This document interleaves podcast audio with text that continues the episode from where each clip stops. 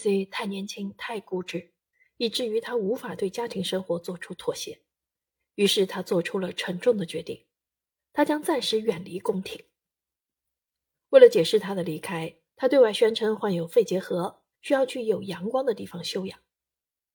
一八六零年秋天，未来伟大的精神世界探索者西格蒙德·弗洛伊德才不过六岁，他在奥地利行省摩拉维亚出生。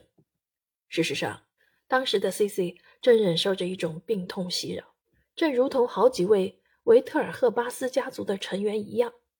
皇后难以自我满足，因为她渴望完美。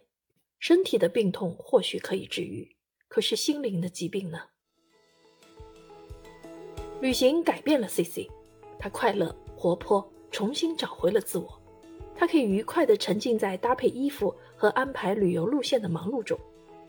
他将去马德拉，那个遥远的葡萄牙热带花园，在那里，他将忘记战火硝烟以及无聊的宫廷舞会。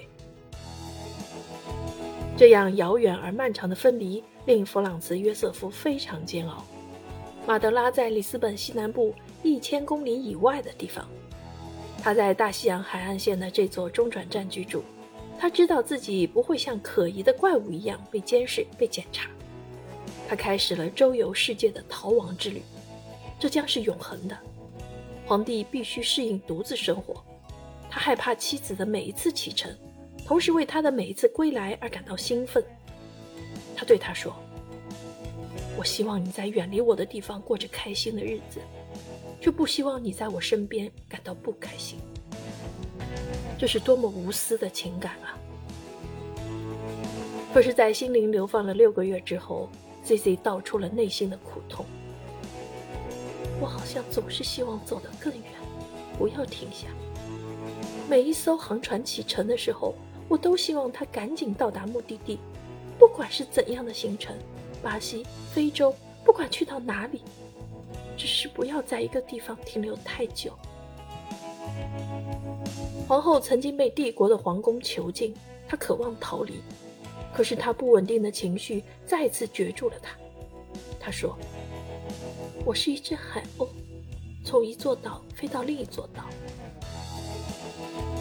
为了应付自己多变的情绪，他逐渐将自己的房间改造成方便长期旅行的驿站。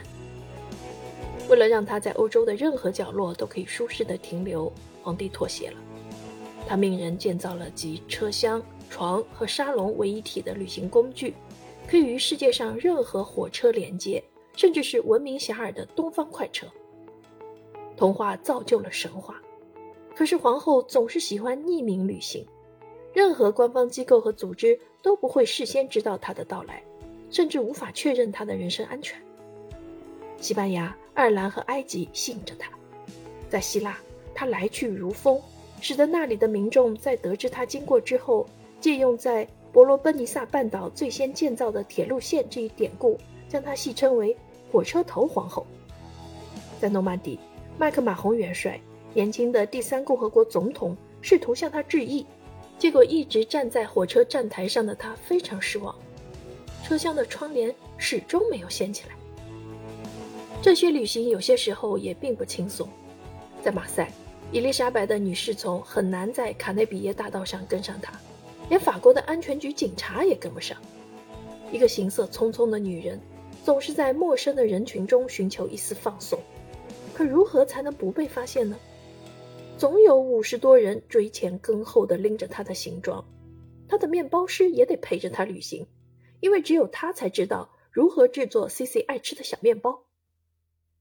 电报和急件堆满了皇帝的办公桌，他绝望而担忧，但是他还能做什么呢？只有注视逃跑者的肖像，思念他。由于他长期不在维也纳，于是出现了一个意外的景象：宫殿的房间全被皇后的油画、版画和照片占满了。宫廷里从来没人被这样的方式证明其存在。著名的欧洲宫廷画师温特华尔特。为我们留下了为人津津乐道的作品，其中一幅，皇后的发间戴满了钻石星星，她穿着平纹细布裙，当时流行裸露香肩，她手拿扇子，半转着身子，像是正在和一个人说话。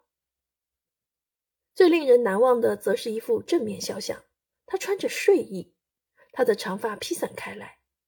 这幅画做工细致，每天早上都需花费近一个小时描绘。这才是我的皇冠，皇后说道。此外，另外一个目的地越来越吸引他，那就是匈牙利。